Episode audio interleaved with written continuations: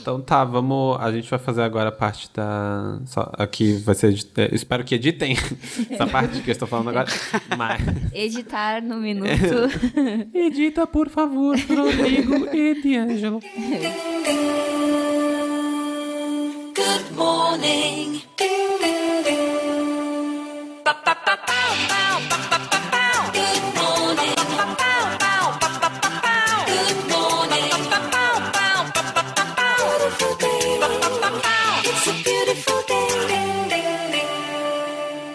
Bom dia, trabalhadores do Brasil! Tá começando mais um Justa Causa Podcast, o podcast que lubrifica a máquina capitalista, o podcast do trabalhador brasileiro, o podcast que é meu, que é seu, que é nosso, o podcast do Brasil, né? Brasil, zil, zil. E é aqui é quem fala com vocês não é o Django hoje. é quem está falando com vocês é o Gutinho, porque hoje o Django não veio. e é isso aí, mas temos umas surpresas aí para vocês, né? É, como sempre, aqui na minha frente temos a Maria Laura. Bom dia. E aí, Maria Laura, qual é a E sua aí? frase motivacional? A minha frase motivacional de hoje é: O problema não é o problema. O problema é a atitude em relação ao problema. Caralho, Maria Laura! Diretamente da Kelly Young. Kelly Young? É Kelly Young. É Kelly Jovem, a Kelly né? jovem, né? a, nova, a velha ficou pro próximo. Pegamos a versão nova. Massa, maravilha, minha querida. E aqui, a minha diagonal, temos ela, realmente ela. Que, que a que cê- Kelly Young. A Kelly Young. a gente tem uma convidada especial hoje com a gente, que é a Carol Tavares. Oi, Carol, bom dia. Oi, gente, tudo bom? Tudo bom, querida? Você trouxe uma frase motivacional pra nós? Eu trouxe, então vamos lá. É o seguinte: não fique olhando o relógio, faça como ele, mexa-se. Uau. Nossa. Profunda. Profunda. Eu acho que se eu recebesse um soco, não seria tão forte quanto essa. E aqui, diretamente do, do campo das ideias, está o- mais um convidado especial para você, ouvinte. Tá o nosso querido André, do podcast Dragões de Garagem. E aí, André, beleza? Beleza. Você, qual que é a sua frase motivacional para motivar o trabalhador brasileiro nessa segunda-feira que ele tá cansado, que ele tá, que ele já tá assim, ó, que desgraça, eu tenho que trabalhar de novo mais uma semana para eu ganhar essa porra desse meu salário. Bom, vamos tentar, né? É, na loteria da vida, quanto mais esforço, mais números jogados. E as chances de ganhar continuam praticamente as mesmas. Caralho. Forte. Nossa. É, realmente, realmente uma frase diferenciada aí pro nosso trabalhador brasileiro. E eu sou o Gutinho, né? Já, já me apresentei, mas eu não falei o quê? Eu não falei minha frase motivacional. Minha frase motivacional é... Não chore porque terminou. Sorria porque aconteceu. Ó. Fofo. Doutor Sus. Muito bom. Doutor Bumbum. Então, gente, tá começando aqui mais um Justa Causa Podcast. Você que é um novo ouvinte, que aí não, não ouviu nosso podcast antes, mas tá, tá começando a ouvir agora porque a gente tem esses convidados ilustres, né? Já já a gente apresenta o tema, mas a gente quer saber aqui, Maria Laura, o que, que a gente quer saber hoje? O que, que a gente mais quer saber nesse podcast? Sobre o que, que é esse podcast, Maria Laura? Sobre o que, que é o Justa Causa. O Justa Causa Podcast é um podcast que fala sobre trabalho na ótica de alguns jovens. Essa bancada está com um número diferenciado hoje? Não, acho que não. Hoje tem Não, quatro tá- tem quatro Ah, tá. jovens, tem quatro jovens. Quatro jovens que estão entrando no mercado de trabalho aos poucos, uns baby steps, mas eles já sabem que trabalhar não é fácil. É onde o filho chora e a mãe não vê. Uhum. E aqui estamos chorando e Tá. você está ouvindo. Tá só um nhé. Só um nhé, Só que se rebelando, né? se revelando. Mas é isso, esse é o Justa Causa. Esse é o nosso podcast aí que a gente produz aí pra garotada, um podcast que sai semanalmente, né? Primeiro Bi- raio de sol. No primeiro raio de sol da manhã. E você aí que tá curiosíssimo pra saber, meu Deus do céu, eu quero saber mais sobre essa galera com essa voz maravilhosa, essa voz aí que. falar com essa galera. Meu Deus do céu, me dá um arrepio Estabelecer um assim. contato. Ai, nossa, não consigo viver sem ouvir a voz deles. Você pode estar entrando em contato com a gente pelas redes sociais no arroba JustaCausaCast, pelo Facebook, Twitter ou Instagram. E, e para mandar uma cartinha? Vou mandar uma cartinha. Pra mandar uma cartinha, é, você falou, eu falo. você falou, eu falo. Você, você quer falar o que eu falo? Pra mandar uma cartinha pra nós, é só mandar no justacausapodcast.gmail.com Mandar uma, um chorinho, Um alô, uma né? declaração, Uma um amizade. processo. Um afeto. E também temos o site, né? Ah, verdade. Dá pra Temos você mandar site. sua cartinha anônima lá pelo Anônima. site. Você que não quer ser identificado, você pode mandar ali seu choro, dizer assim, não aguento mais meu trabalho, falar sobre seu processo seletivo, falar sobre alguma coisa que te chateou, alguma coisa que te agradou no Sobre teu a trabalho. vida. Nem só sobre choro, né? Nem, nem só sobre com lágrimas se constrói um, um rio, né? E o nosso site Essa é, frase motivacional. é justacausapodcast.com.br. É isso. Simples. Mamão com açúcar. aí. Mamão com açúcar. E então tá. Então agora vamos pra, pra pauta principal. Bora. Então, gente, como antes apresentado aqui, nós temos dois convidados especiais hoje. É, primeiramente, Carol Tavares. Você está aqui conosco. É um prazer te receber hoje aqui. Então, Carol, é, vamos, vamos fazer umas perguntas aí. Ó. Quantos, quantos anos você tem? De onde você veio? De onde você saiu? O que, que você está fazendo aqui De na onde vem vida? sua caravana? Hum, pois é, né? Então, eu tenho 24 anos. Eu, na verdade, eu sou de Itu, interior de São Paulo, mas eu mudei aqui pra Florianópolis é, com 17 anos pra começar a faculdade lá na UDESC, que daí foi quando eu conheci essas pessoas maravilhosas que estão Olha só. É, come- pra cursar graduação em design gráfico. Aí eu acabei esse rolê e é, continuei trabalhando um pouco na área e depois fiz o mestrado também lá na UDESC em design, com foco em é, fatores humanos, na linha de pesquisa de inter- é, interações e interfaces comunicacionais, que vai mais pro design gráfico também. Nice. Beautiful. Olha só coisa bonita, né? Uma frase assim toda Chique. elaborada. Porra, eu não consigo. Não dá? Não, Não consigo, consigo. nem falar minha frase motivacional. The shade. Mas é verdade, não consigo nem me motivar assim no espelho hoje de manhã. Me me motivacional. motivacionar. e além da Carol, a gente também tem aqui o André. E aí, André, de onde que você fala, o que que você faz, o que que te leva a gravar com essas pessoas aqui, né, que simplesmente te convidaram do nada? Bom, é, eu falo de Itajaí no momento. Na verdade, eu sou natural daqui, mas a gente vai viajando um pouco. Ah, com certeza. É... eu... Vamos lá. Vou começar por como eu conheci vocês, talvez, daí a gente vai voltando. Pode ser, pode ser uma história bonita. É, Essa que É. a gente se conheceu foi um- uma noite Então, é- emocionante. Bom, eu sou integrante do Dragões de Garagem, né? Lá no Dragões de Garagem a gente conversa sobre ciência e várias, em várias áreas da ciência. Eu entrei lá porque eu sou um acadêmico, a gente pode dizer assim, Uhum. que eu fiz meu mestrado em psicologia na UFSC Ah, e no momento eu tô fazendo meu doutorado. ah, é- Eu não sabia que você tinha feito mestrado na UFSC. Que legal. Fiz, fiz o mestrado lá também. É, esse ano, né, em, em agosto, a gente foi num evento lá em Curitiba, chamado Ouvindo Capivaras.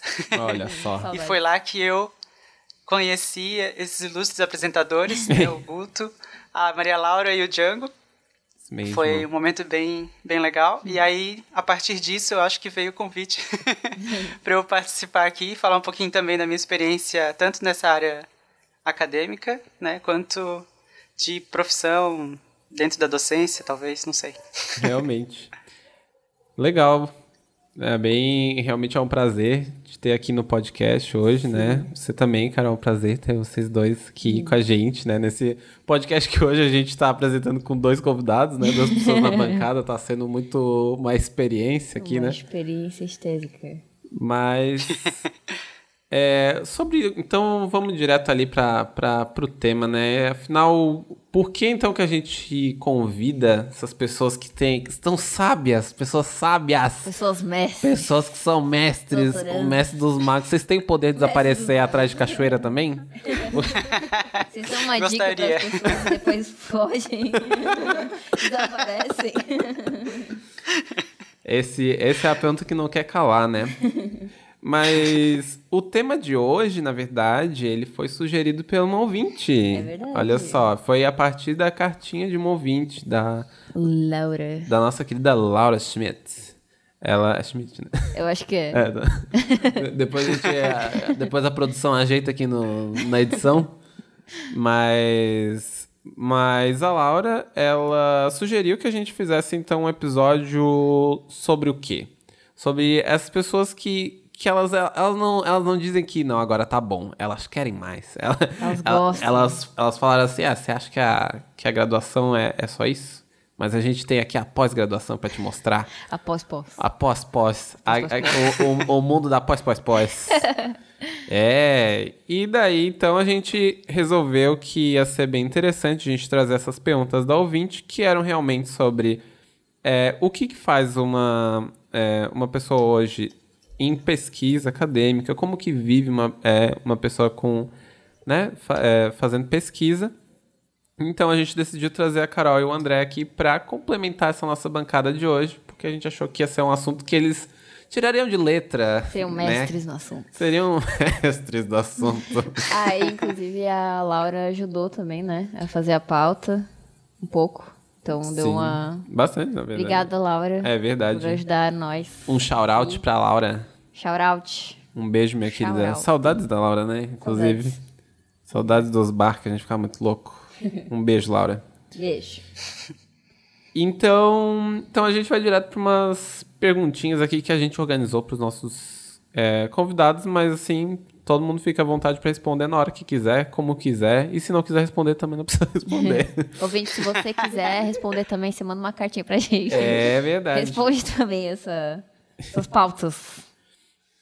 Mas então, gente, é, primeiramente a gente queria saber de vocês, do ponto de vista de vocês, é, o que, que faz um pesquisador acadêmico, né, hoje, e, e como faz, né? O que, que, o que, que realmente está tá acontecendo aí na área de pesquisa, o que que está se fazendo. Não sei se, se algum de vocês está com vontade de Começar. responder primeiro. É, o que, que faz um pesquisador? né? Um pesquisador, ele, ele faz ciência.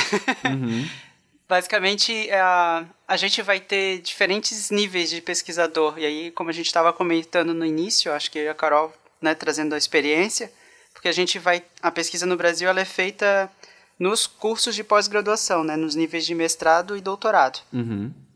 Acho que que a gente mais vê, o, o que mais é, a mão de obra, né, de pesquisa, né, de fazer pesquisa no Brasil, ela é principalmente estudantes, né? Então, tanto o pessoal da graduação com iniciação científica que vai participar dos laboratórios, quanto os pessoal, o pessoal que, tá- que é pós-graduando, né, mestrandos e doutorandos Hum, que eles vão que durante o processo deles de formação enquanto um mes- mestre ou um pesquisador eles vão desenvolver uma pesquisa própria. E ao mesmo tempo eles vão estar participando de atividades dentro do laboratório tanto de coleta de dados quanto de análise de dados né, e publicação de artigos que são as principais tarefas atividades né, que se fazem dentro da, da pesquisa no Brasil Ó, e interessante, né? Você vê aí, a mão de obra do estudante é muito importante aí pro Brasil. A gente não pode nunca negar isso. Sim. né? Sim. Então a gente É. depois vai até entrar no assunto aí, né? De, de qual é que é do investimento para isso e tal, né? Mas por enquanto vamos ficar nessa primeira pergunta, porque é bastante assunto. É, e aí, nesse sentido, os professores orientadores, né, os, geralmente eles são os supervisores de laboratório e eles vão ser os, os líderes, gerentes, né, praticamente gerentes, Aham. desse funcionamento do laboratório, né, de organizar, de fazer a, a busca de, de verba, de orientar os pesquisadores, de auxiliar na hora de pensar e propor as pesquisas, né, Uhum. esse tipo de coisa. Ah, legal. É, eu acho que é legal comentar que, assim, a pesquisa, ela é, nem sempre precisa ser uma coisa super nova, né? Até porque é, nós, como pesquisadores, cada pesquisador individualmente, ele é, acaba colaborando com partes minúsculas, né, para chegar em um todo. Então, às vezes, uma pesquisa de mestrado, ela acaba, se você olha, parece que é uma contribuição não tão gigantesca ou relativa, mas sempre é um, um caminhar para um, um avanço científico, né? Então, Sim. pode ser uma parte de revisão bibliográfica, né, de uma análise de coisas que já foram publicadas, que já foram desenvolvidas, é, que também traz uma nova perspectiva ou uma nova análise de algo a ser desenvolvido. E isso nas, é, nas mais diversas áreas de pesquisa, né? Então, a gente vai ter pesquisa em artes, pesquisa em medicina, em engenharia, em psicologia, em design, né? E cada uma com a sua especificidade, assim. É, isso que a Carol fala é bem importante, até porque é como a gente entende o processo científico, né? Essa questão de, é, da revisão da, dos conhecimentos, né? Então, por mais que exista uma pesquisa que afirma alguma coisa, a gente vai é, muitas vezes pegar e refazer essa pesquisa para ver se os dados que a gente encontra ainda se mantêm, né? Se- Aquela ideia de a gente reduzir a incerteza, né? A gente trabalha muito com, com essa questão da do o quão errado a gente está sobre o mundo, né? O que- o que que a gente tem de explicação e o quanto que ela consegue explicar e, e quantas vezes a gente erra com essa explicação. E quanto menos a gente erra, mais interessante, né? É, isso é bem Então- legal, os recortes, né, que vai, a gente vai fazendo na- nas pesquisas realmente para se tornar a base de outros conhecimentos, né, que acho que isso que é o mais Isso, é. interessante.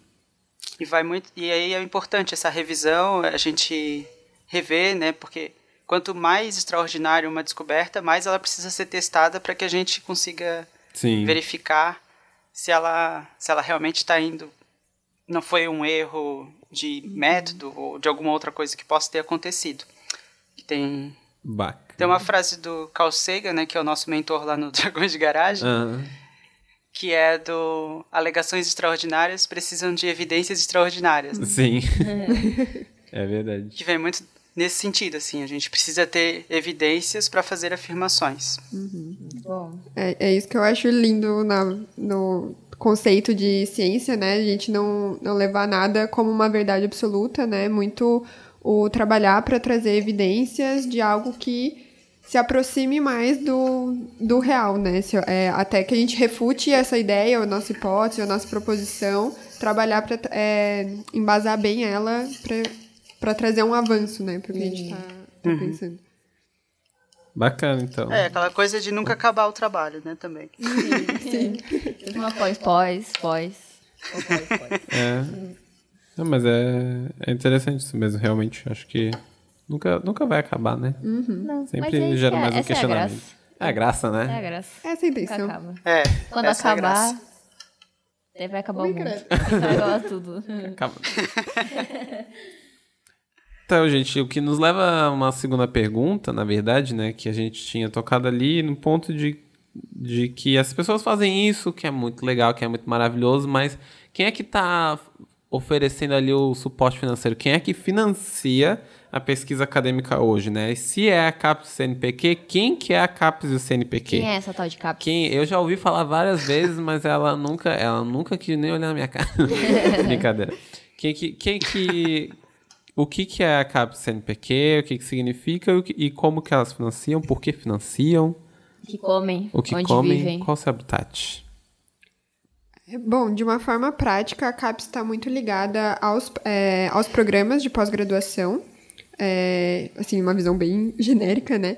Enquanto o CNPq, ele, tá, é, ele propõe muito a parte de editais e ele talvez esteja mais atrelado a iniciações científicas ou a projetos específicos, né?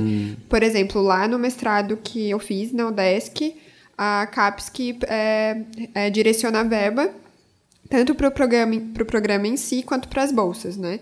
Então, o programa recebia uma, uma verba que ele também alocava para algumas bolsas, que eram conhecidas como Promob, eu acho. Isso, É isso mesmo, Guto? Promop. Promop. É. É, e outras que eram bolsas direto da CAPES. É, essa verba que vinha da CAPES era estipulada pela nota do programa. Então, o programa tinha que cumprir vários requisitos e acho que a cada triênio é, passa por uma nova avaliação para mudar ou não essa nota e, portanto, receber mais ou menos verba e outras questões. Do CNPq, eu acho que o, a pós-graduação não estava conectada com nenhuma verba específica lá na UDESC, pelo menos. Mas não sei se vocês têm algo a complementar sobre isso. Na verdade, Ah, Com a Desk. Pode falar. É, desculpa. Não, eu queria falar que com a Desk eu não sei. Mas o que eu ia comentar é que é, tá muito ligado nesse sentido que a Carol falou mesmo, né? O CAPS, ele vem é, como uma das...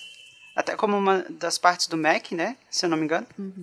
E ele e ele está relacionado a essa questão da, do aperfeiçoamento, do, da educação, então que vai manter principalmente até as instituições né, de, de ensino superior e também avaliar. Então a gente tem questão de avaliar o quanto que um programa de pós-graduação ele está sendo efetivo, né? E aí tem os critérios lá para fazer essa avaliação trienal que ela comentou. E o CNPq ele está mais na ideia do fomento de pesquisa e inovação, assim, né? Hum, entendi. bem criando editais para que a gente possa né, submeter a pesquisa e aí conseguir verba, e ele vai distribuir um pouco mais esse nesse nível. Apesar de que atualmente, né, nesse governo, a gente está vendo justamente que CNP, é, a proposta é o CNPq ir para o MEC, né? Então acaba fundindo as duas coisas e a gente vai ver pouca diferenciação nesse sentido. E talvez, como o cobertor do MEC já está curtinho, né? É, não sabemos como é que fica em, em relação à verba para a pesquisa, de fato. É, até uma coisa que é bem interessante você ter falado disso, de cada vez mais a gente não vai conseguir enxergar a distinção das duas coisas, né? Eu, eu fui bolsista do Sem Fronteiras pela CAPES, e, mas tinham bolsistas pelo CNPq também, e na verdade que até os editais eram bem parecidos, assim, né? Não tinha muita diferenciação sobre o propósito do porquê que as pessoas estavam indo fazer a pesquisa e tal. Então é uma coisa bem interessante, né? Por mais que um é, seja, acho que mais para desenvolvimento né, acadêmico ou, pessoal e tal, ou um seja diferente do outro nisso, eles acabam tipo gerando editais, enfim, financiamentos para uma coisa que tem um propósito bem parecido, né? É, e nisso eu vejo muito um, perfil do Brasil já há muito tempo de estar tá muito a pesquisa ao ensino superior, né? Então a gente vai ter uma forte associação entre essas duas coisas, tanto que a carreira de a principal carreira de pesquisador no Brasil é docente universitário, né? Porque ele ele vai para continuar fazendo pesquisa, ele vai ter que estar dentro de uma instituição para conseguir é, orientar e realmente se dedicar a fazer pesquisa. A gente tem poucas empresas é, diferentes, né, que não sejam ligadas à educação, que tenham esse interesse em fazer pesquisa, apesar de haver também algumas. Sim.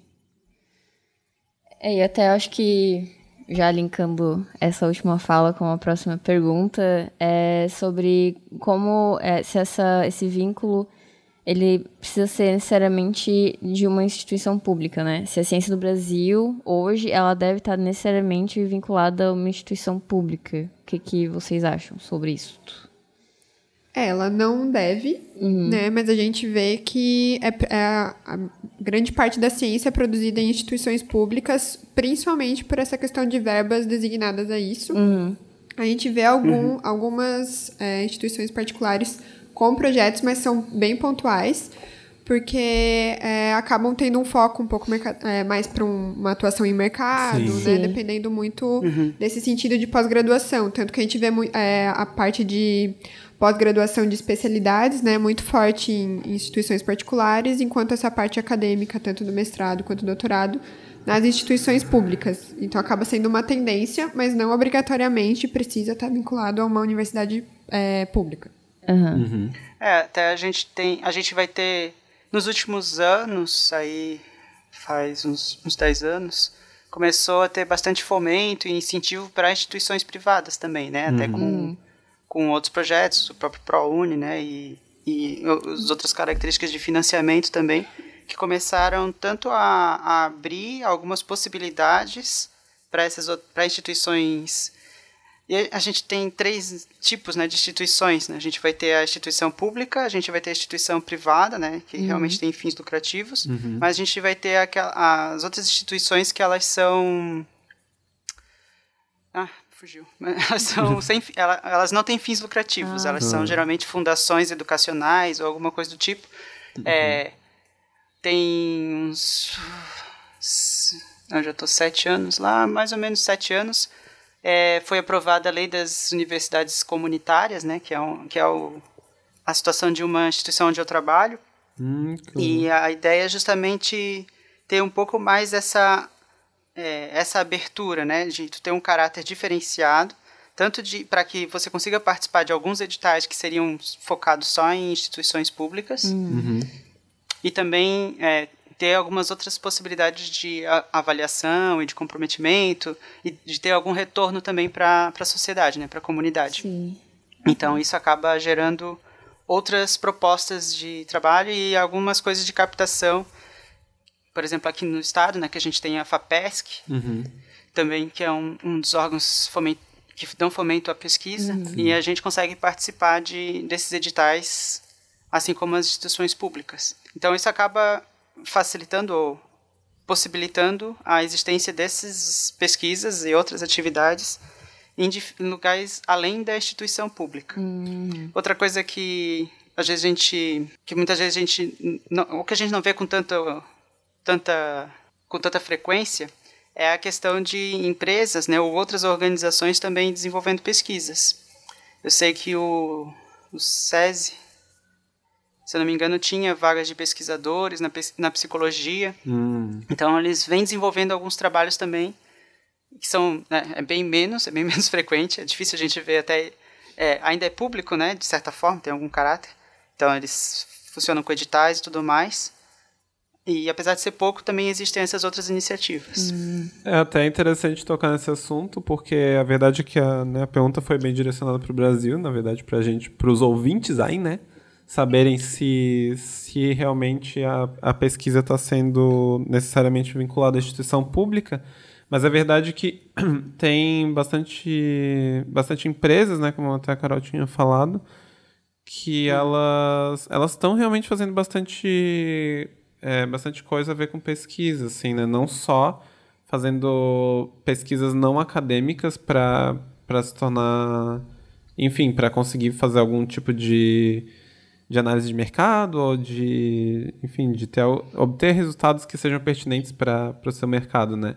Mas eu vejo Sim. bastante hoje em dia empresas tipo Facebook, tipo Netflix, é, usando bastante recursos, assim, é, alocando pesquisadores internos mesmo Pra isso. para é, pra fazer essas pesquisas que elas têm um, um caráter mais é, mercadológico, mas, né, como toda pesquisa, não deixam de gerar conhecimento e é bem interessante, assim, né? É, eu vi que a Netflix faz bastante pesquisa com machine learning, por exemplo, né? E é uma coisa Sim. super interessante, assim, pra gente, pelo menos do campo do, do design, assim, é- eu acho que é bem, é bem legal, né? Facebook também, Spotify também tem um, um pessoal de pesquisa, né? Mas, É, mas ainda assim a, as instituições públicas acabam sendo o grande carro-chefe no Sim, Brasil, né, sim. de publicações. sim. É, eu acho que nesse caráter, assim, é, da- é, a gente olhar essas pesquisas que são feitas por empresas, né? Tem a, a diferença que a gente vê com as pesquisas consideradas acadêmicas é muito a questão da publicação, né? Então, Sim. as pesquisas, é, não sei se poderia chamar assim, mas empresariais, de empresas, elas têm esse intuito mercadológico e acabam, às vezes, explorando de uma forma mais livre mesmo como que esse conhecimento pode ser adquirido ou desenvolvido. Muito As- divulgado, né, também. Isso, é. As, E divulgado. as né? pesquisas acadêmicas, elas dependem muito da publicação, tanto em periódicos quanto em eventos. E também tem muito essa questão, né, do, é, da sua avaliação por pares. Então, a pesquisa acadêmica, ela, não que ela precise, mas ela é muito... é, ela tem um aval melhor, é, não sei se poderia dizer assim, quando você é, recebe uma avaliação em um periódico de relevância na sua área, porque pesquisadores da sua área com certo conhecimento na área, eles já eles deram um, um aval para aquele conhecimento, eles estão de acordo, ou eles podem debater aquilo. Eu acho que ela... É, isso. Oi, desculpa. Não, pode terminar, eu só ia complementar. Eu acho que. Não. É, eu acho que é legal, assim, pensar né, é, como que poderia haver uma, uma aproximação né, entre esses campos, né? Porque eu vejo que as pesquisas consideradas mais de mercado e não tanto acadêmicas, elas exploram muitas coisas novas que, às vezes, em instituições, principalmente públicas, a gente ainda não explora ou a gente é, não tem tanto esse espaço, né? Então, são coisas que a gente poderia aproximar de alguma forma futuramente, né? Sim. Para esse desenvolvimento. É, isso que a Carol comenta é importante, né? Daquilo que a gente estava falando no início, né? De que a ciência ela vai avançando justamente por causa dessa avaliação entre pares e, e desse rigor, né? Para a gente avaliar novas ideias. É, e outra coisa que que está que tá implícito no que ela comentou é a questão do, da verba, né? Ah, o tipo diferente, o direcionamento da verba, ah, como é que a gente vai explorar essas informações, até a dados, né? Que essas gigantes como Google e Facebook vão ter de dados de usuários. É, Sim. é um nível assim absurdo, né, de quantas informações a gente conseguiria analisar e tirar dali. Tanto que é uma coisa que a psicometria, né, que é que é da área da psico, da psicologia, ela vem contribuindo bastante, principalmente lá fora, né? Lá fora o pessoal acaba tendo um pouco mais desse entendimento do quanto que essas análises estatísticas que são que muitas vezes utilizam machine learning e outras e outras estratégias de análise de dados, de, de grandes dados, né, de muitos dados, é, a psicometria vem ajudar bastante. E aí, nesse sentido, ter acesso a todas essas informações, a esse banco de informações, a gente geralmente não vai ter né, numa instituição pública. A gente teria que. A gente geralmente vai ter que fazer a pesquisa por outros meios para conseguir essas informações, para acessar as informações das pessoas. Né? Envolve outros processos, inclusive éticos. Né? Pequenos detalhes. O queridíssimo Éticos. comitê de ética. Mas ainda bem que ele É, existe. e né? é importante, né? Porque...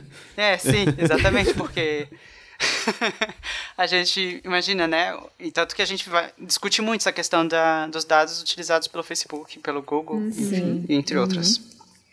Agora, voltando um pouco mais pra vocês, né? Não só Fale sobre você. Vamos fazer um teste da capa ali. Não, mas pra voltar mais, né? A gente tava falando uma coisa mais geral, né? Eu acho.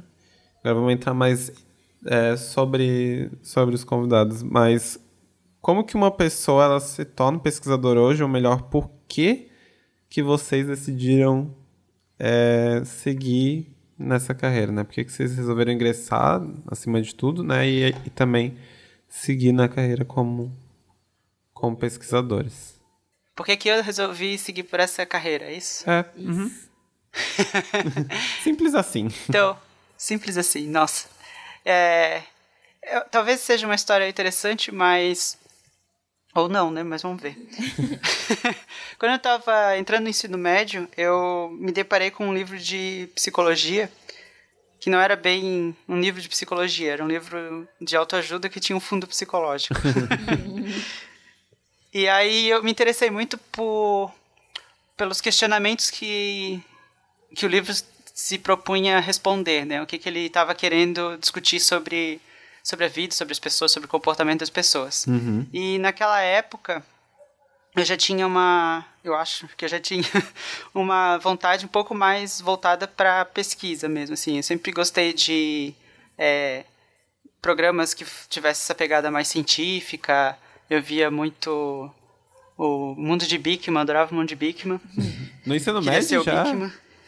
Já. Nossa, cara, meu Deus do céu. Eu no ensino médio tava só pensando qual era o próximo mangá que eu ia ler. Assim, não tinha essa noção. Nem... Naruto. Nossa. Eu e o Naruto éramos BFFs na época. Chorastes com essa. Então, e, e eu, eu- o meu, o meu, ah, o meu consumo principal era dessas coisas malucas assim, de fazer experimentos e, e dessas, lou- dessas Ah, loucuras. que bacana. E aí eu a sensação que eu tive nessa época foi que psicologia era um campo assim de das ciências que ainda tinha muita coisa a ser descoberta. E aí eu resolvi me enveredar por essa questão da psicologia. Então eu entrei no curso de psicologia já com a, a, a vontade de ser um pesquisador. Nossa, que legal. Porque na. E é engraçado, porque na Decidido. nossa área a gente. na nossa área a gente tem muito. É comum, né? O... Quem ingressa na psicologia geralmente vem com aquela, aquela ideia da clínica, né? Do, do consultório psicológico, aquela coisa. Tanto que existem até artigos, é uma coisa que se discute muito na psicologia. a questão da, da opção vocacional. Porque é também um objeto de estudo nosso, né? É um meta-estudo aí, né? de- é- Sim. é, exatamente. Então, é psicólogos sobre vocação profissional dos próprios psicólogos, enfim. Nossa. Aí sim, isso E- é aprofundado demais. Exatamente. E geralmente é, é essa coisa, né? Então, eu, eu brinco que eu, eu já estava destoado ali, né? Não fazia muito sentido eu estar estudando psicologia, porque eu não queria ter consultório. Que foi uma coisa que eu fui aprender e gostar durante o curso, assim. Que é um, em, em termos de atuação, né? Mas logo depois, então, que eu terminei a graduação, eu comecei com a, uma proposta empreendedora de startupeiro. É isso, viu? É, é, é sobre Todo mundo isso. tem um, um, um pezinho no startup. É. Nossa, viu? Nosso podcast Junto aqui, ele com- tá, ele tá unindo todas as forças do empreendedor brasileiro. É, talvez mais por falta de, de perspectiva do que de vontade. Porque é isso, né? Você se forma com- em psicologia, apesar de existir uma grande possibilidade de atuação em diferentes trabalhos e necessidades sociais que um psicólogo pode é, suprir, é, existe pouco emprego para psicólogo. Ah, sim. Sobre pouco ent- emprego a gente entende, né, Opa. Mariana? Isso, exatamente. É, o Conhece nosso E aí a gente pensou muito nessa lógica, né, de iniciar o nosso próprio negócio para suprir um pouco essa necessidade, principalmente pensando em organizações menores, né, que não vão contratar psicólogos, enfim. Sim. E aí, um ano de, no, no final desse ano, depois que eu estava formado, eu eu tentei o edital da da UFSC para o mestrado. Olha Na verdade, só. eu fiz primeiro aquele. Eu fiz uma disciplina como aluno ouvinte, né? Aluno especial, que eles chamam lá, que já passa por um processo de seleção, porque eu tinha interesse mesmo de fazer isso. Na graduação mesmo, já fiz algumas coisas voltadas para pesquisa, de participar, de me enfiar nos laboratórios, esse tipo de coisa. Então, isso acabou me ajudando também a, a, a fazer essa carreira, né? Que era o que eu tinha, tinha interesse. Então, fui desenhando isso ao mesmo tempo que eu fui tentando outras coisas. Uhum. Aí, na, no mestrado, aí foi aquela coisa padrão, assim, né? Uma coisa leva a outra, né? É, fe- fez a minha pesquisa. Na verdade, nem foi tanto, assim. Eu terminei o meu mestrado, e isso eu contei um pouquinho lá em Fracassos Acadêmicos, no episódio do Dragões. Que eu terminei o mestrado, e por sorte, estava abrindo curso de psicologia aqui na região. E aí eu Aí em Itajaí? meio que em Brusque. Ah, legal. Aí eu terminei o mestrado, eu até tentei adiantar um pouco o final da minha pesquisa para conseguir já entrar nessa vaga de professor. Hum, E aí eu fiquei uns cinco anos para voltar depois a fazer o doutorado só. por questões de pesqui de um grupo de pesquisa que me que eu comecei a participar e me interessou o tema, enfim. Uhum. E aí agora eu tô terminando a minha pesquisa e fui para um tema um pouco diferente do grupo. Mas é assim, né? Tipo, eu acho que, sei lá, eu como tô começando o mestrado agora, eu vejo que, tipo, cara, é muito importante tu, tu saber que tu vai pesquisar aquilo por muito tempo e tu ter, ter que ter um interesse bem grande, tem que dar um match ali bem grande pra tu começar a pesquisar, porque senão, cara, tu não aguenta, sabe? Tipo, tem que ser uma coisa que tu Aham. gosta de pesquisar, porque é difícil. Imagino que para um doutorado seja mais intenso ainda, né? São quatro anos. É né? um casamento longo. É, cara. E você, Carol? Ah, bom, então, como eu falei antes, né, eu, é, mudei pra cá pra fazer a graduação e eu, eu acho que eu sempre me interessei um pouco pela parte da pesquisa, mas eu não tinha tido muito contato durante a graduação, assim, né. O que, acho que o que mudou ali pra mim foi quando eu participei de um evento do N-Design em São Paulo, que é o Encontro Nacional de Estudantes, e eu assisti uma palestra que foi muito legal, que falava, acho que uma das primeiras vezes que eu ouvia sobre design inclusivo. E era um pesqui Ah, um- uma pesquisa, né, de um... é, tinha resultado em um livro para crianças cegas e como é, com uma proposta bem multissensorial para esse livro infantil.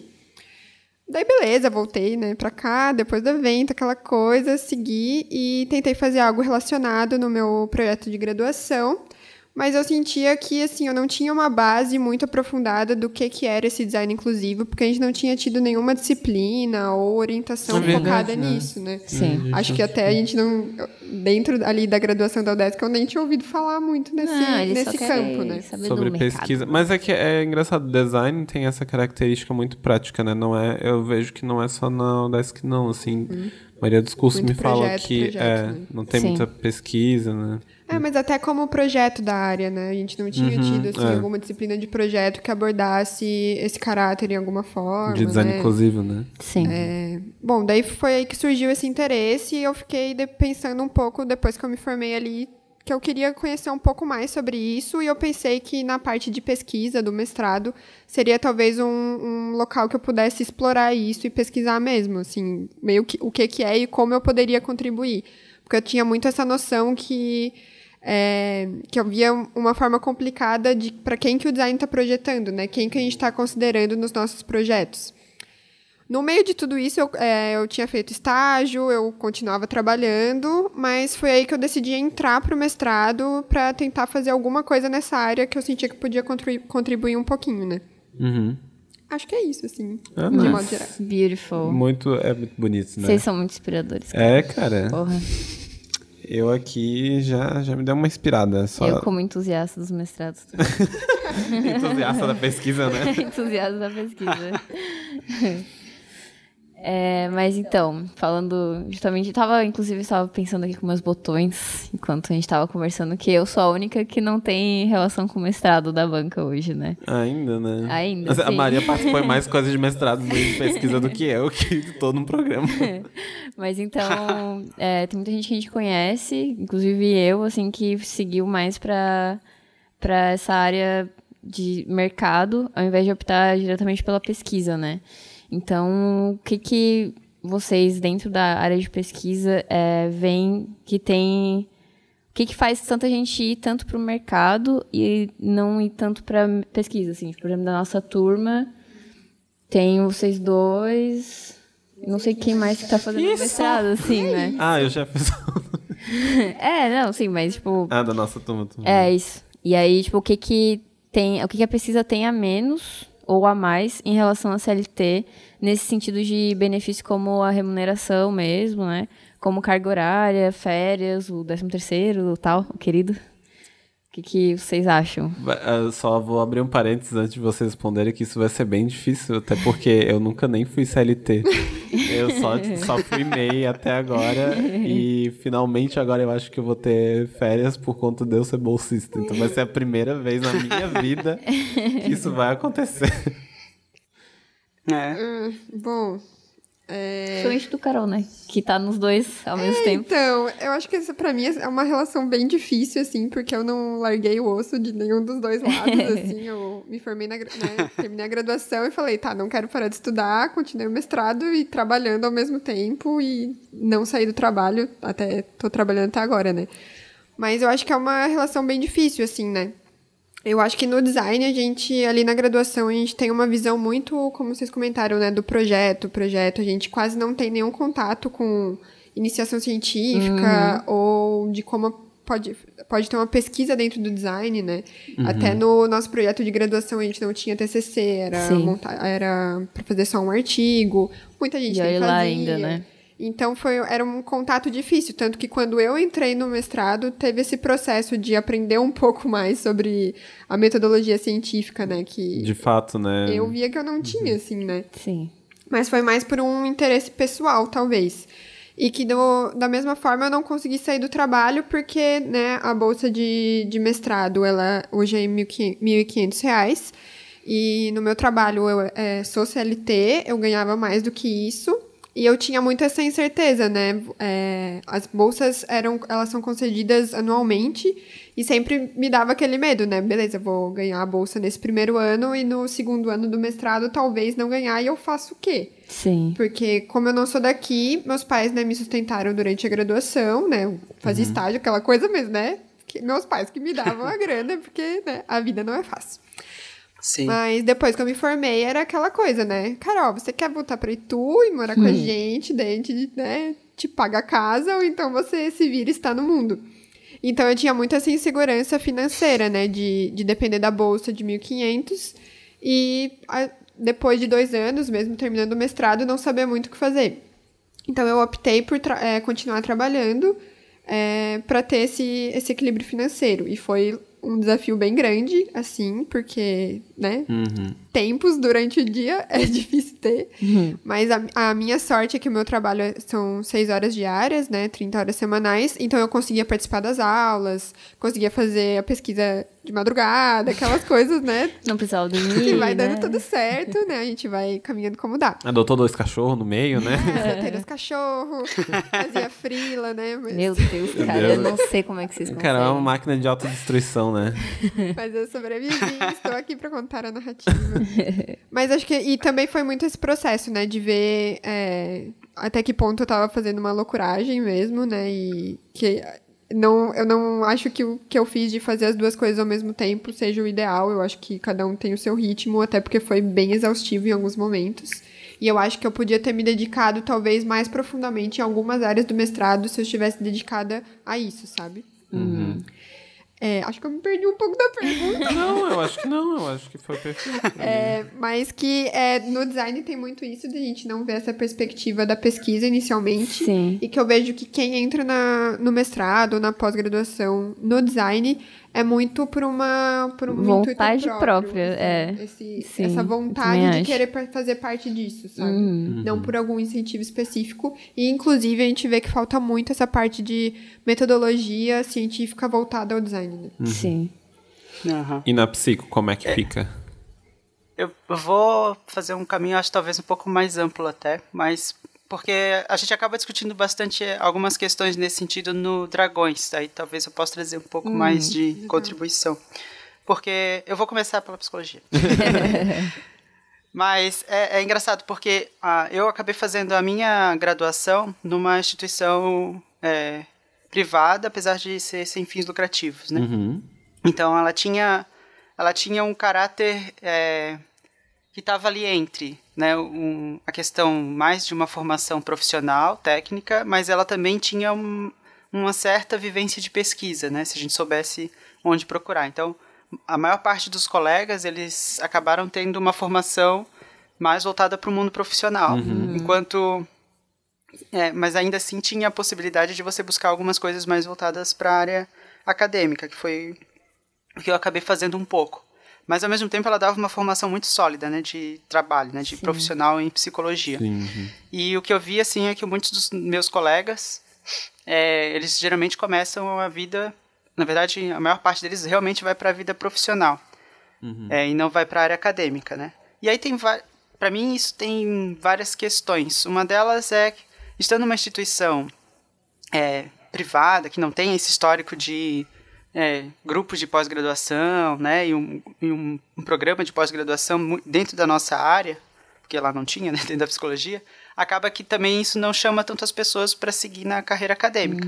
Diferente quando eu cheguei lá na UFSC, que eu percebi que a maior parte dos graduandos em psicologia estavam muito envolvidos com laboratórios de, de pesquisa e tudo mais, e alguns, ou muitos deles, é, acabavam, né, quem já estava envolvido principalmente, acabava optando por seguir na carreira acadêmica logo depois da graduação.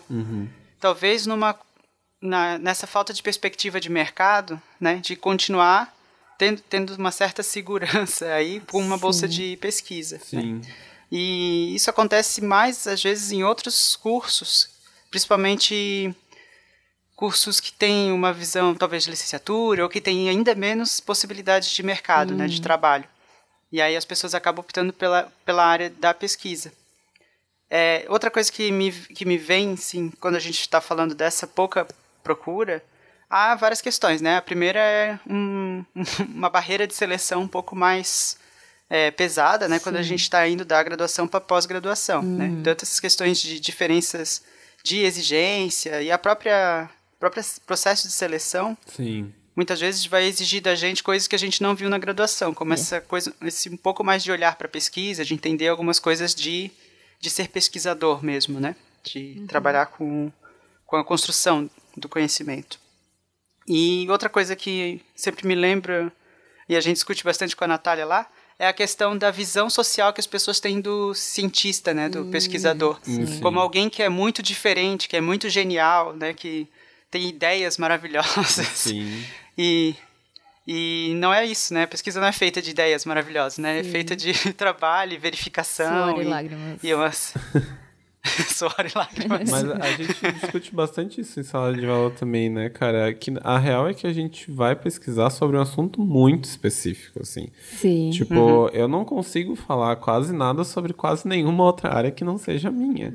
Né? Então, se não for falar sobre design, especificamente no meu caso sobre é, ergonomia organizacional, eu não, eu não vou saber falar muito, né? Pelo menos cientificamente não, né? E, e as pessoas acham muito contrário, né? Tipo, porra, tu já leu tudo. Tu leu, é tu leu todos os livros lá, Aristóteles, você leu tudo. tipo, cara, não é assim, sabe? Tipo, a gente só sabe o. Nem é tudo sobre a nossa área, né? Mais até, eu diria, o básico, na real, do- da nossa área. E especificamente o assunto que a gente traz como objeto de pesquisa, né? Sim. Então, meio que a. Nunca dominamos um assunto por completo, eu imagino, mas a gente se torna, a gente vai se polindo ali para conseguir entender melhor sobre o- a coisa específica que a gente traz como objeto de pesquisa, eu acho, né?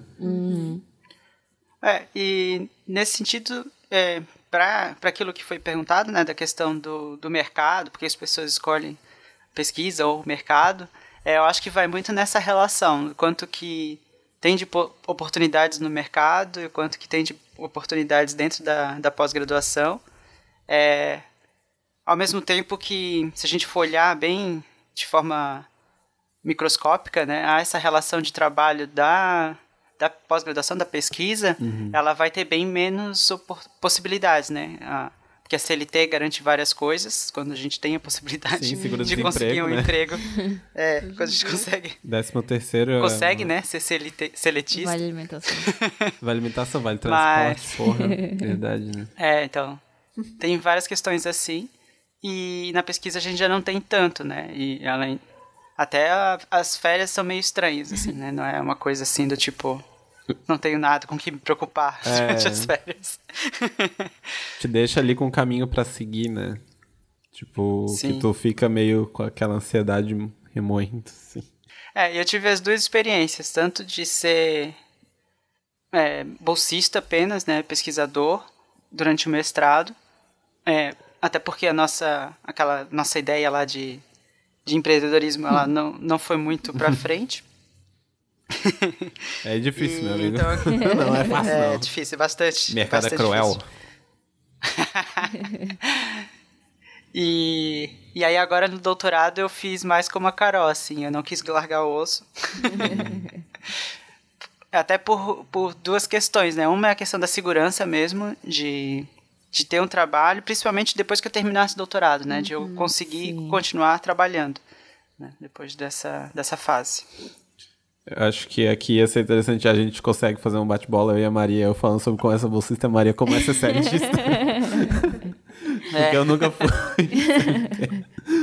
Mas, assim, é, eu acho que ali, no jeito até que, por conta de que a Laura ajudou a formular essa pergunta também, é interessante também fazer as observações. É, bolsistas têm férias, né? Geralmente, né? Teoricamente. Teoricamente. É, Teoricamente. nós não temos 13 terceiro. Nós só temos um seguro de vida. Seguro de vida. Não é um, não é um seguro. Ai, amei. não é tipo um plano de saúde, é um seguro de vida. É bem diferente.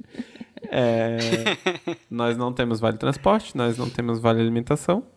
Nós temos, porém, os benefícios no Brasil de ser um estudante, né? Que, particularmente, Florianópolis tem algumas coisas bem interessantes. Diferentes, Sim. diferentes de alguns estados, né? Por exemplo, tipo, a gente paga muito menos por ônibus, né? Por lá, cinema, essas coisas, mas é tipo coisa de estudante que eu acho que vale a pena trazer à tona de qualquer forma, porque são coisas que uma pessoa que, né, já não tá mais estudando não, não, tem, né? Não dá nem sentir o cheirinho da minha Que não é um benefício, né? Eu di- não diria que é um benefício, eu diria que é um direito, né? Sim, Mas, querendo ou não, são essas questões, assim, né? sim. E a gente também continua tendo acesso aos, aos os lugares da, De universidade. da universidade, né? Tipo, biblioteca, universidade. academia, se tiver, né? Então, Sim. Restaurante universitário. é, uhul, né? Uhul. Realmente, uhul. e é elitista, Maria? O que, que, que, que, que tem de bom aí? Bom, o que, que tem de bom, né? Eu acho que essa segurança do, de ter um salário, assim. Também tem a questão do, da, de, da bolsa.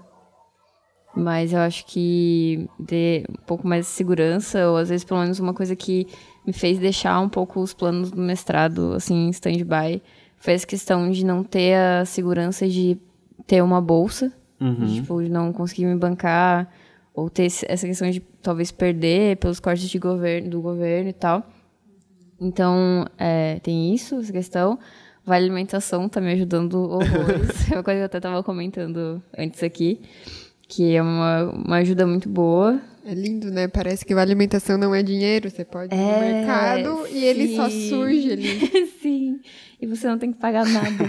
É maravilhoso. Tipo, não tá saindo do seu salário, mas tá, mas Sim, aham. Eu acho que também uma coisa que, pelo menos por agora, assim, pra mim tá sendo bem bom é essa questão de trabalhar às 8 horas e tal, vir pra casa e não ter compromissos Extra, profissionais né? É. além, assim, porque antes eu tava como freelancer e, cara, não sei, tipo, era aquela coisa que foi falada no episódio sobre freela, que Sim. é muito difícil tu estabelecer É a toda tua- hora, né? é, a tua hora de trabalho, a tua hora de descanso. E eu acho que na, na, na, na área de pesquisa também vai um pouco disso, né? Tipo, tu traz a tua pesquisa pra casa, ou tu continua lendo coisas, continua pensando aquilo. E aí, no questão do trabalho, não. Tipo, tu faz lá tuas horas, bate ponto e tchau. Até amanhã, até semana que vem, sabe? Graças a Deus. Sexta-feira. Sextou, hashtag, Hashtag graças, graças a a Deus. E eu acho que é um pouco isso, assim. As vantagens, pelo menos as vantagens que eu vejo, assim, né? Nice. Mas. Eu acho que eu. É nessas horas que eu percebo que eu escolhi muito mal. né? Porque mesmo sendo seletista, né, dando aula, a gente não tem isso, né? A gente continua trabalhando Ah. fora. Extra. Que a gente é pago pra estar em sala de aula, mas o trabalho mesmo é todo Fora. o momento que a gente não está em sala de Sim. aula. Porra, assim. Total. É aquela coisa, né, que o, o Elton mesmo fala bastante dentro da aula, né? É porque você não trabalha, né? Você só dá aula. É, exatamente. Ai, nossa, nada dói mais que o. Rindo. É a própria, tipo, des... Será, será que essa palavra existe? Despersonificação do... Existe. É? Top. Da, da- das pessoas quando elas estão fora do, do ambiente de trabalho, né? Porque, tipo assim, uma coisa é você ser chamado de... Ah, fala lá com o criativo, né? Com o criativo, porque tu é sempre criativo dentro da, da empresa, né? Ou, sei lá, no, no teu caso, ah, falar com o psicólogo da, da empresa e tal. Outra coisa é você encontrar a pessoa fora do, do trabalho e ela te chamar de professor, né? 100% das vezes tu não tem nome, tu não é o, o Guto, tu não é, né? Tu, tu é o professor. Tipo, porra, cara, eu tô aqui na praia, tá ligado? Eu tô sem camisa, velho. De sunga e tu me chama de professor. Eu tô com essa salada de batata, as minhas filhas ali esperando no sol. Foda. Ah, é verdade. Mas eu acho que isso até combina bastante com a próxima pergunta. Sim. Que é como que é viver disso, né? Se primeiramente se o valor da bolsa é suficiente para sustentar e se para conseguir ganhar dinheiro com pesquisa no Brasil tu precisa necessariamente dar aula, né? Tipo, ou ser bolsista ou dar aula, né? Se são as duas únicas opções para tu ganhar dinheiro com pesquisa. Elas são? É, eu, Ah, pode ir. É, eu, eu acho que é, como viver disso é muito a partir das bolsas, né? Ou depois que você passa por todo esse processo de pós-graduação, mestrado, doutorado ou afins, e você consegue uma vaga como professor, né? E, seja em instituição pública ou não.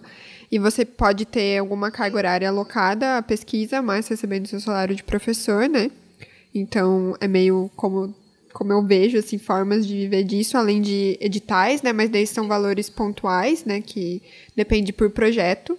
Então, talvez a longo prazo seja mais nessas, nessas questões, ou de bolsa, ou depois como um, um salário de professor, né? E para ganhar dinheiro com pesquisa no Brasil, é, Depois que você passa do período como bolsista, é, eu vejo que é, é a, a oportunidade de ser professor mesmo e poder alocar a sua carga horária, né? É, não, não vejo muitos pesquisadores dedicados somente à pesquisa sem estar como corpo docente. Uhum. Engraçado isso. É. Interessante.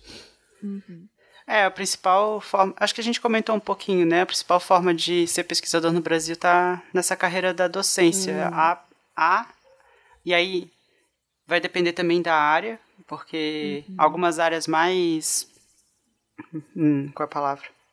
Mais das hard science, né? Tipo, o pessoal da química, Da às vezes física, tem algum. al- Isso, às vezes. E agora também da, dos sistemas de informação, né? O pessoal às vezes vai ter alguns contratos que vão ser voltados para pesquisa, né? Você vai estar trabalhando, desenvolvendo alguma coisa, alguma pesquisa. Como a gente comentou de grandes empresas, aqui no Brasil isso também acontece, né? Algumas, principalmente empresas que trabalham com a internet, né? Empresas de internet. Das tecnologias. Elas vão ter um pouco. Isso. Você não trabalha Elas vão ter um pouco mais essa. É. Elas vão ter um pouco mais esse caráter, assim, né? De estar pesquisando coisas e talvez até ter cargos de pesquisador. Uhum. Mas não é uma coisa muito comum ou que vai. Que vai é, contratar todos os pesquisadores que estão sendo formados, né? A maior parte deles ainda vai ser docente ou não vai trabalhar com pesquisa. Infelizmente. Entendi. É, e sobre isso, né, se a bolsa é suficiente para se sustentar, eu acho que, né, tudo depende. né? É, tudo depende de como você se organiza. Você é uma Tudo pessoa que depende. consegue tomar banho uma vez por semana?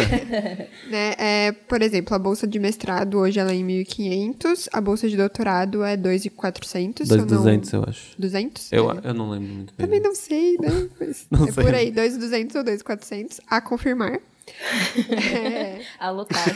então, tudo depende, né? E são bolsas que é esse valor e ponto, né? Ao contrário, como comentou, né, da CLT, que é, geralmente é, tem 13 terceiro, tem direito a férias remuneradas, é, vale transporte, vale alimentação, ou plano de saúde, né? Que alguns acaba dependendo um pouco das vagas, né? Até, só rapidinho te cortando, mas ah, alguns programas fazem, tipo, além da tua bolsa da instituição, tem a bolsa do, do investidor privado, uma coisa assim, né? Que daí tu consegue, tipo, ter duas bolsas, alguma coisa assim. Em situações de alguns programas, por exemplo, de engenharia, tem, eu sei que tem bastante disso, né?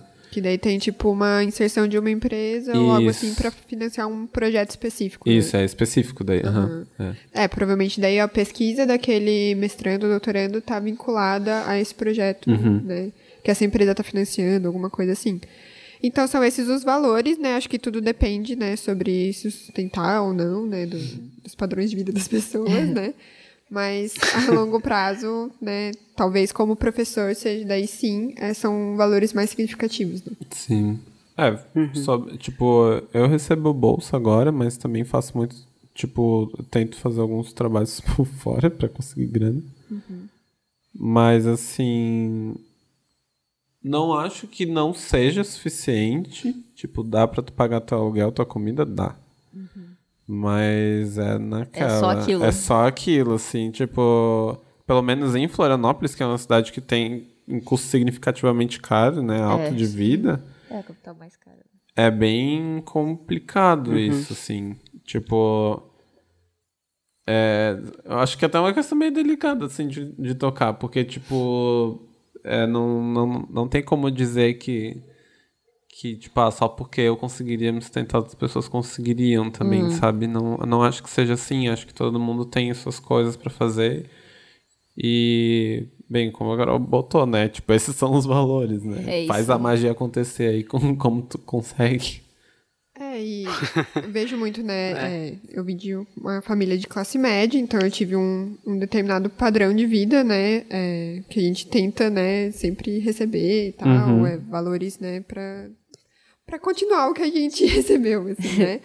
É, mas assim, é, esses valores das bolsas às vezes são tão significativos que não receber a bolsa impede que o estudante continue é, fazendo aquele projeto, que ele continue fazendo a pós-graduação, né? Não foi o meu caso, porque Sim. quer queira ou não, eu também tinha esse suporte, caso necessário, né? Esse suporte familiar, se fosse necessário em algum momento. Mas muitas pesquisas e muitos pesquisadores dependem da bolsa, então acaba sendo um valor bem significativo, né? Sim. É, sim, sim, sim. É, eu participo do colegiado lá e, e vem bastante trancamento de, de matrícula porque o ano renovou e daí não tem mais bolsa, não tem como Sim. tocar pesquisa, né? Meio complicado. Foda. Gente, vou fazer só um... É, pa- isso acaba. Ah, Não, desculpa. pode falar daí, depois eu falo. Não, é que isso realmente acaba interferindo, né? No... Porque ah, o pesquisador é, um- é um trabalhador, né? Por mais que ele esteja com esse status de estudante que a gente estava comentando, é, é o salário que ele recebe para desenvolver a atividade que ele faz ali de segunda a sexta. É, e ele está contando com isso, né? É, é raro, também não sei nem se é saudável, fazer como eu e a Carol fazemos, que é trabalhar e fazer o- a pós-graduação, Não né? indico. Eu acho que talvez não seja, não sei. É, eu acabei tendo a possibilidade de, por questões de, de casamento e tudo mais, é, de reduzir um pouco a minha carga horária de trabalho. Eu, eu acabo não recebendo bolsa, né? Então, o fato de... Teve um planejamento familiar aqui em casa que a gente conseguiu se ajustar para que eu pudesse reduzir um pouco de hora de trabalho para eu fazer a pesquisa também. Aham. Mas, mesmo assim, é, é, é puxado, né? É um trabalho como outro, como outro trabalho qualquer. Sim, total. Bom, então agora para uma conclusão sobre o que aprendemos Fechamento. nesse episódio. é sobre o que, que como é que foi para vocês é, a expectativa, quais eram as expectativas antes de entrar para esse mundo acadêmico, essa coisa linda de conhecimento e produção de ciência, e o que que, o que, que vocês encontraram quando vocês entraram, né? Qual que foi a relação de expectativa e realidade neste mundo acadêmico para vocês? Ui! Aqui e acabei chorando. Nosso podcast é engraçado, eles falaram. Ai, vai ser tudo bom, kkkk. Famosa é gracinha. Os bichos só fazem piadinha, não, não. É mal com U e tal, né? Olha, pra mim foi bem, assim, ir, descobrindo aos poucos cada coisa, sabe? Cada etapa. Acho que, assim como eu vim pra graduação pra cá, e eu nem tinha muita certeza do que, que era design, o que, que o designer fazia. A gente Foi nunca muito- tem, né? É, mas assim, hoje eu tenho um pouco mais Ah, do que com 17. né? Aquela- Sim, um pouquinho a gente aprende. Mas acho que foi muito isso no mestrado também. Eu entrei, assim, sem saber exatamente como desenvolver uma pesquisa científica, né? Toda a metodologia que era necessária. E com muito medo, assim, né, de... Porque eu tava muito acostumada com aquele, aquele esquema de... é, do estudante em turma, né? Então, na graduação eu via que a gente era muito unido, assim, a nossa sala se deu muito bem, então era muito Verdade. aquela coisa blocada, né? Se movimentava em grupos. Os calouros anônimos. É tipo um grupo de flamingo, assim, né? Andando com as cabecinhas um pra cada lado, assim, né? Procurando camarão. E daí eu cheguei no mestrado e, assim, as pessoas eram muito queridas, mas é um outro momento de vida, né? Tem pessoas é, super mais velhas, que têm filhos, tem pessoas que estavam, assim, recém-graduadas como eu, mas eram de outras cidades, enfim, cada um no seu ritmo.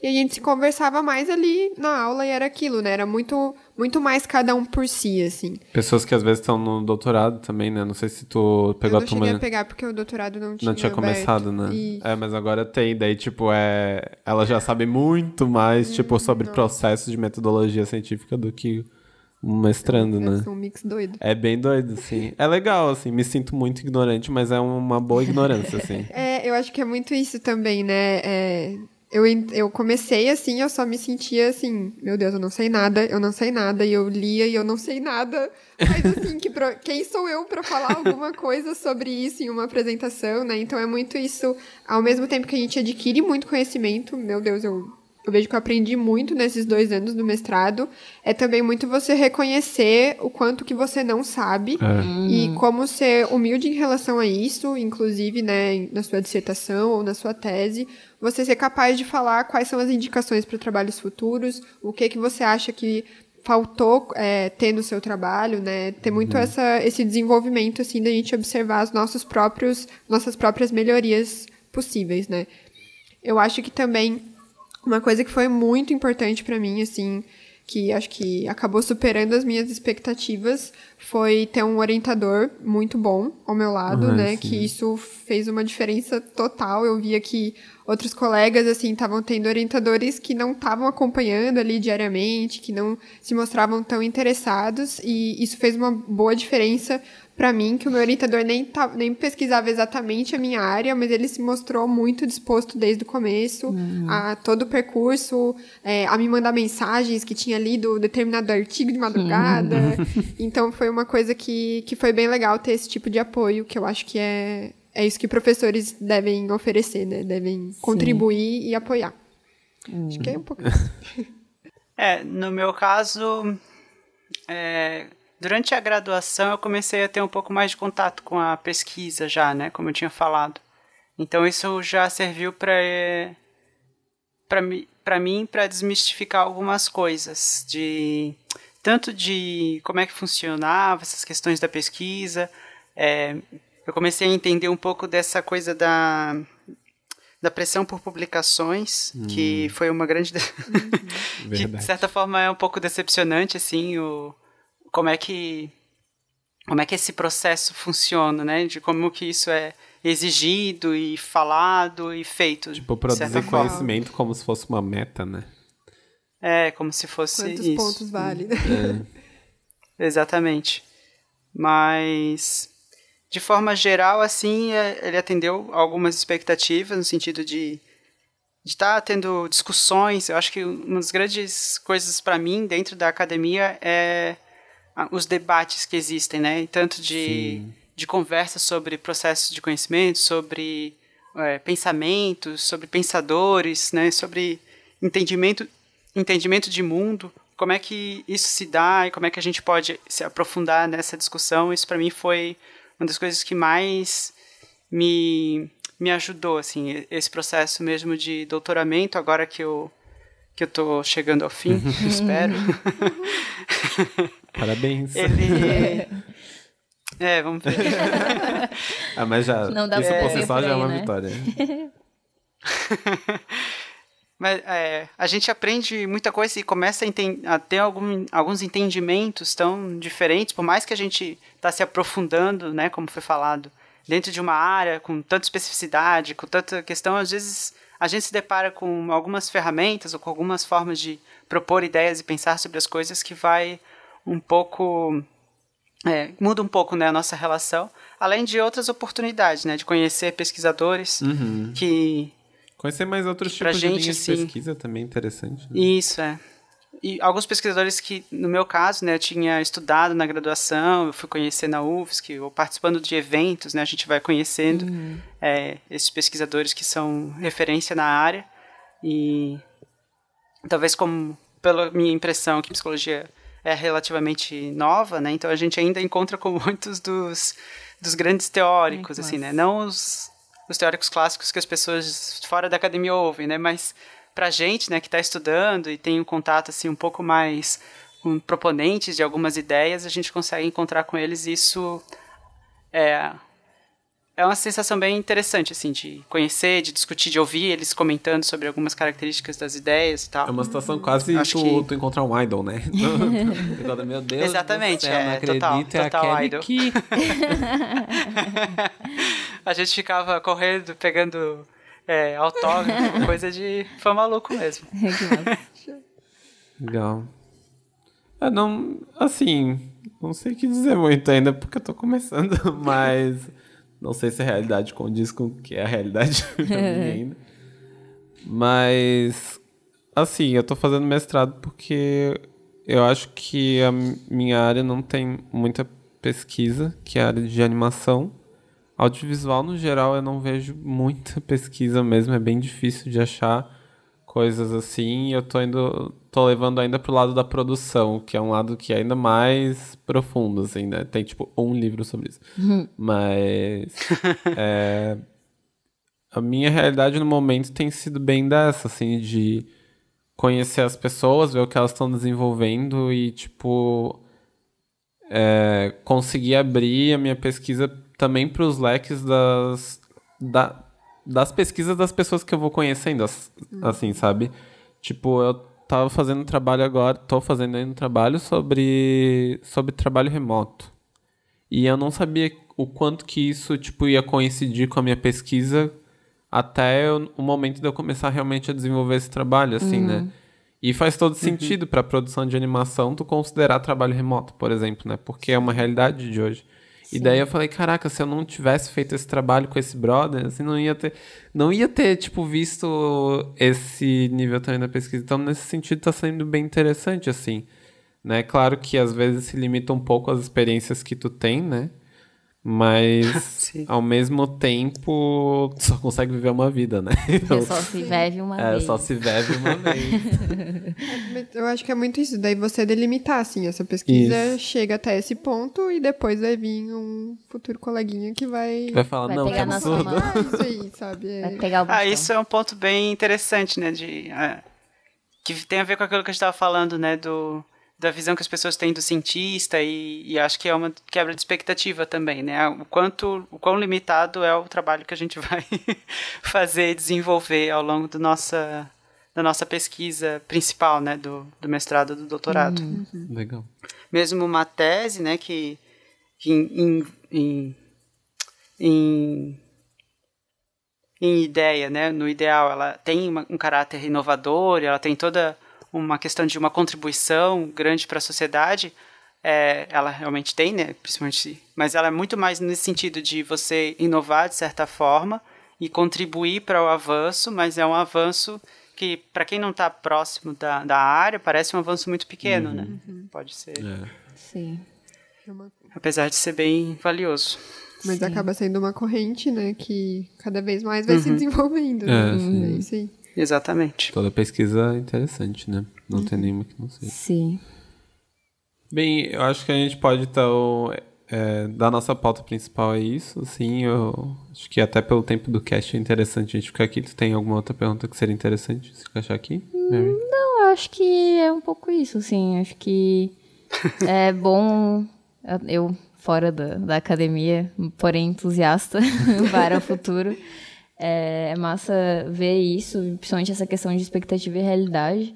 E até se deparar com essa com a questão de que realmente a pesquisa é um pequeno grãozinho num, nesse mundão, mas que é uma coisa que realmente faz falta, assim, tipo, se não tiver essa pesquisa, sabe? Tipo, essa, esse estudo, essa pessoa por trás, que até me lembrou uma defesa de mestrado que eu vi esse ano, que era no mestrado é, de artes ali da UDESC, e era a tradução de algum, de um trabalho de um artista, e é, como aquilo é relevante, é uma coisa que a gente não se depara tanto, mas para o estudo da história da arte é uma coisa que não tinha nenhuma tradução para tipo em português. Sim. Então era um, acho que não sei se era da Alemanha, acho que era.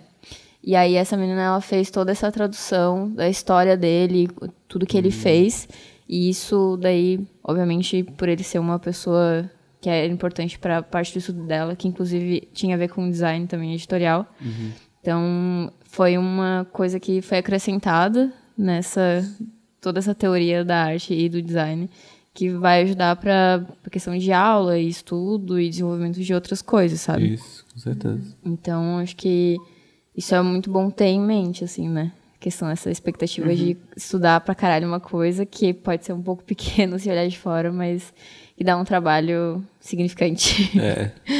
Então tá, galera, vamos pra parte da cartinha dos ouvintes. Bora. Toca a vinheta aí da cartinha dos ouvintes. Snoop, telefone. E aí, Yo, dog, we on the way to do the video. preciso.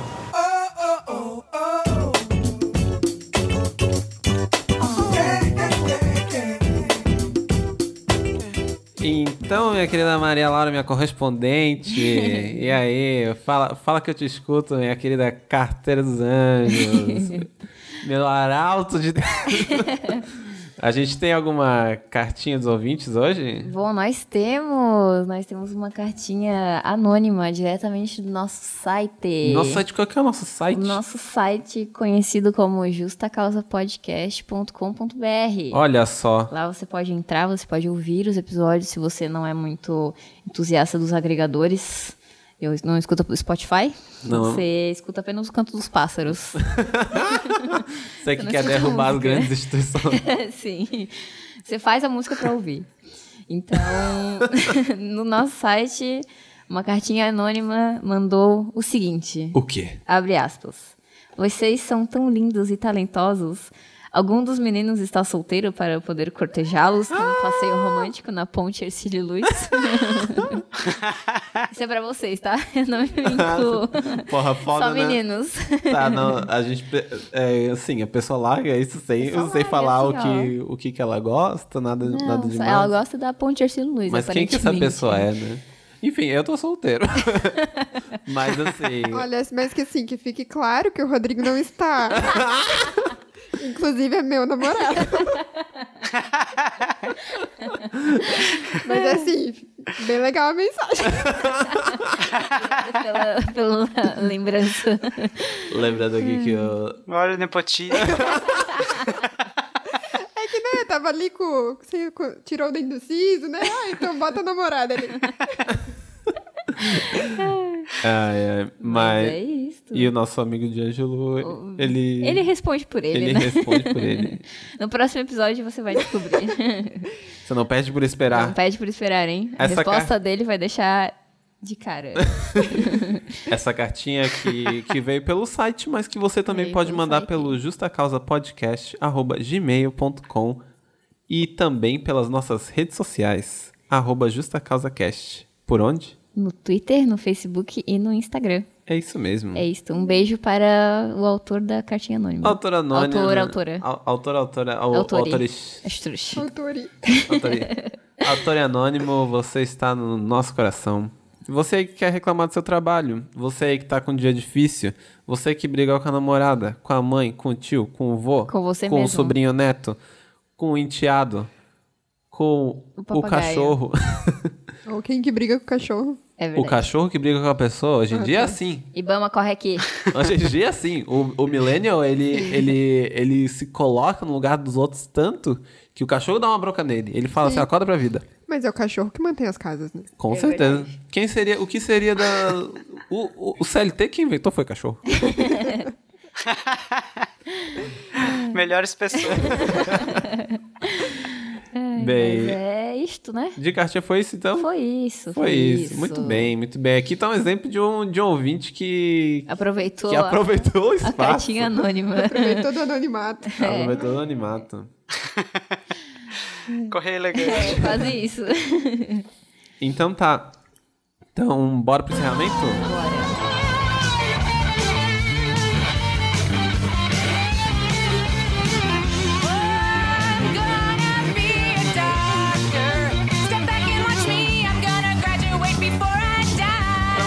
Encerrando aqui mais um Justa Causa Podcast. O próprio. O podcast Trabalhador Brasileiro. A gente agradece demais aqui Muito. aos nossos dois convidados, Carol e André. Muito obrigado pela Obrigada, presença de viu? vocês, foi incrível.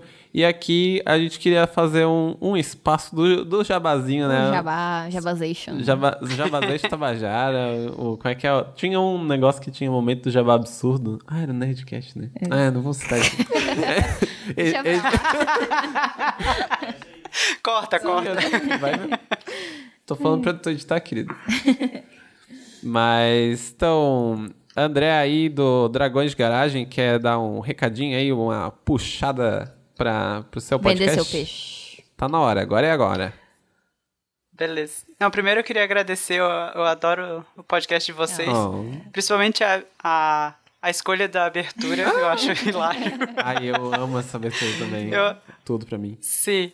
Eu lembro da, do despertador que eu usava, inclusive. eu usava também.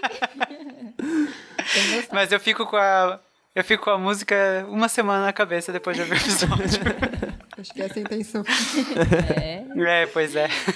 Só o papapapau. É, Se vocês não conhecem o Dragões de Garagem, é um podcast que a gente fala de ciência, tenta divulgar um pouco de ciência de várias áreas diferentes. Eu sou da no grupo de humanas dentro do Dragões de Garagem. Então, de vez em quando a gente está trazendo algumas discussões sobre psicologia. É, O Dragões de Garagem também tem outras coisinhas legais, que é o- as Sentirinhas. E o canal no YouTube também, que a gente faz notícias de, do mundo científico, de forma bem rapidinha e bem explicada. É, acho que é isso. Ah, eu. Assim, ó, já vamos deixar aqui a nossa anotação. A gente já recomendou o podcast de vocês umas vezes. quatro vezes o nosso. Mas aqui vai ficar uma centésima quarta. É, Diretamente da fonte. o podcast Legal. do Dragões é muito bom. É a muito gente fica muito. Inclusive. Hã? Ah, não, pode terminar. A gente fica muito satisfeito de, de ter aqui o integrante Realizado, do. cara, É, realizado. sim, a, a Maria que trouxe, inclusive, a- o, o podcast de, de vocês pra gente ouvir. E, cara, é sensacional, assim. Agora, ainda mais tendo, tendo entrado na vida acadêmica, faz todo sentido, assim, tipo, ouvir sobre isso. E foi muito bom ouvir os episódios que falam que a gente não tá sozinho nessa, né? E que, e que quando a gente sim. chora, tem outra pessoa chorando junto. É o que é o importante. É, acho que tem alguns episódios que vale destacar, que a gente discutiu um pouco sobre a vida na graduação, né? O Passei Agora. Teve um que a gente discutiu sobre saúde mental na academia. É, foi esse que e eu outro sobre fracassos acadêmicos. Eu acho que são alguns que dá pra, pra indicar. Eu acho que eu tô em todos esses. É, o do, o do saúde mental você Desculpa. tá. É, mas é, eu acho que vale a pena complementar assim, o que a gente estava discutindo aqui, para quem quiser saber um pouco mais de como é que é essa vida louca da academia. legal. Sim. E você, Carol, quer mandar um jabá pra, pra alguém? Um beijão? falar um pouco sobre. Enfim, o que. Agora é espaço pra você falar o que você quiser, Carol. Sente-se à vontade. Então, eu não participo de nenhum podcast, mas estou muito feliz de vocês terem me convidado, é, mesmo sendo principalmente porque o Rô não, podia rir. mas espero. Ah, mas a gente realmente. Mas foi tipo, muito bom. Foi, Foi- realmente muito muito interessante que você tá aqui Deu dando esse conteúdo certo, né? pra gente também. Sim. Não, mas é, espero ter contribuído de alguma forma e fico bem aberta a futuras conversas também. Quem quiser conversar sobre qualquer assunto aí, né? Tamo na vida. E obrigada, e vocês são maravilhosos. Oh. você que é. E não é só porque vocês são meus amigos. São maravilhosos mesmo, eu posso endossar essa. Ah, valeu. Bem, você aí que, que ainda tá.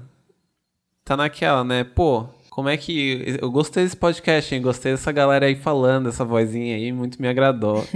Ouve, na, ouve mais episódio aí do Justa Causa Podcast, né? O podcast aí do Trabalhador Brasileiro, que a gente fala sobre trabalho. A gente, pô, a gente pega aqui, vou falar bem a real pra você, a gente pega, a gente faz uma pauta que é do cacete, tá? Cada episódio é diferente, o conteúdo é original. Nem Netflix consegue superar a gente, cara. Isso aqui é uma coisa de louco. E a gente faz tudo com muito amor, muito carinho, muita dedicação para todos vocês ouvintes. E hoje o episódio vai encerrar com uma música que é. Qual música? Daí, a gente vai descobrir. Mu- quando- Ô, Rodrigo, tem, tem uma opção de música aí? Uma música científica. A gente vai descobrir. Música científica. A gente vai botar música científica no Google e o primeiro que aparecer. tu, quer, tu quer indicar alguma música pra, pra gente encerrar, André? Ah, É? eu? é. Putz, tem uma música, calma aí. De ciência. Opa. Não precisa necessariamente ser, pode ser só um meme muito Não, trash é que que você eu lembro ouviu que tinha uma agora. que era legal. Um remix do, de algum meme. O remix da, da, da- Como é que é? Daquela roqueira, da Pamela Roqueira. Pamela Rock. Fala, nação roqueira. Pode ser uma, uma sátira? Pode, Pode. pode. Aqui vale tudo. Pode tudo. Ah, já. Aqui não tem direito Só- Eu autoral. vou ter que pesquisar rapidinho. Quero ver alguém processar. Me processa! Não, não me processa. É Postdoc Me Now. Pós-doc É o Minal. nome da. Ai, muito bom. Tu já ouviu? Não, mas eu gostei do nome. Pós-doc Minal. Vocês vão apresentar. É um vídeo no. É uma sátira da. Don't Stop Me Now, do Queen. Ai, incrível! E vejam um vídeo no YouTube, que é muito bom também. É Postdoc Me Now, a Don't Stop Me Now Science Parody. Ah, muito bom. Legal. Então tá, gente. Mais uma segunda-feira de meu Deus, estamos aqui com vocês, segurando a mãozinha de vocês, falando Força. força trabalhador! Quando você vê, já Força é sexta-feira. Nossa, sexta-feira é uma coisa, graças a Deus. coisa de louco sexta-feira quando chega. Então é isso, galera. Um beijo aí isso. pro ouvinte. Um beijo. Então, muito obrigado por estarem aqui conosco mais uma vez. E tchau, Brasil. Tchau. Até semana que vem. Até.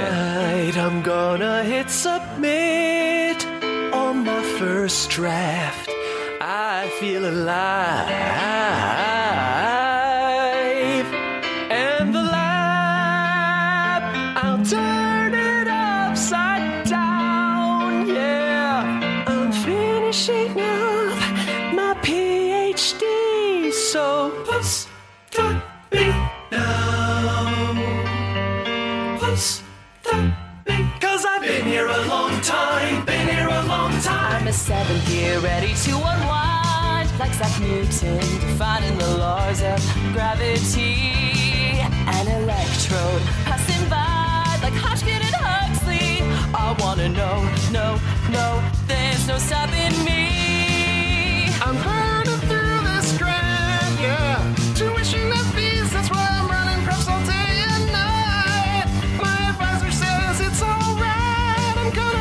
killer PhD out of you. Stop me now. I've been here such a long time. I'm published and all. Stop me now. And I got a little funding, so give me a call. Stop me Cause I've been here a long time.